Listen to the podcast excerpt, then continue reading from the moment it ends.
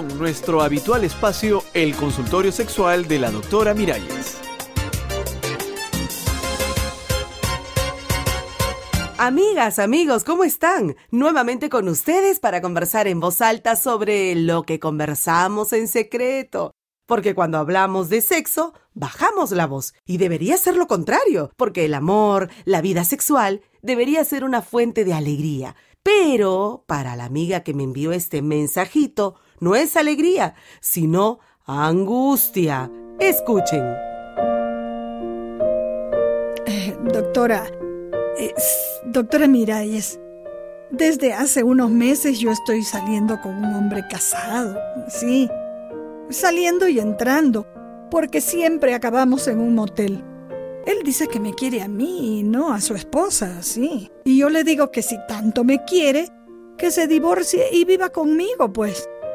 Entonces, él dice que después hablaremos de eso. Pero ese después nunca llega, doctora. ¿Qué me aconseja? Ahí tienen, saliendo y entrando, metida con un hombre casado, y el hombre le dice que la quiere mucho, pero... Y yo me sospecho que muchas de ustedes que me están escuchando están en un lío parecido. ¿O me equivoco? Oh, creo que no me equivoco. Veamos. Aló. Aló. Aló, ¿con quién hablo? Me llamo Matilde, doctora. Un gusto, Matilde, cuéntame. Es que yo estoy en el mismísimo caso que esa chica que le envió el mensaje, doctora. Mm, ¿Estás enredada con un hombre casado? Ay, sí, doctora. Más enredada que moño de vieja. y él te dice que te quiere. Que me quiere, que me adora, que no puede vivir sin mí.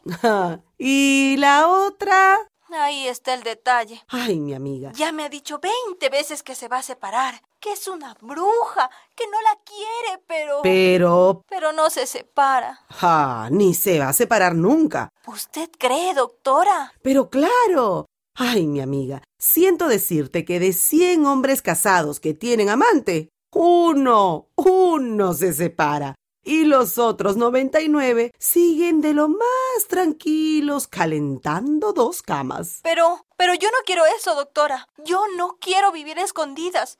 Él tiene que decidir, o ella o yo. Ah, para, para, para. No, no, muchacha. Tú eres la que tiene que decidir. Si ya te ha dicho 20 veces que se va a separar y no lo hace, la decisión la tienes que tomar tú. ¿Y qué hago yo, doctora? Porque porque yo lo quiero, yo. Ay, pero déjame preguntarte, ¿a quién quieres más? ¿A él o a ti misma? Como dice, doctora. Ay, mija, digo que tú tienes que quererte primero a ti, mujer, respetarte a ti. Te lo digo en confianza. ¿Cómo? Deja a ese hombre. Está jugando contigo. Pero, doctora. ¿Y cómo sabe que tú estás loquita por él? Ay, doctora. Él sigue con su esposa y te tiene a ti bien amarradita para sus ratos libres, saliendo y entrando.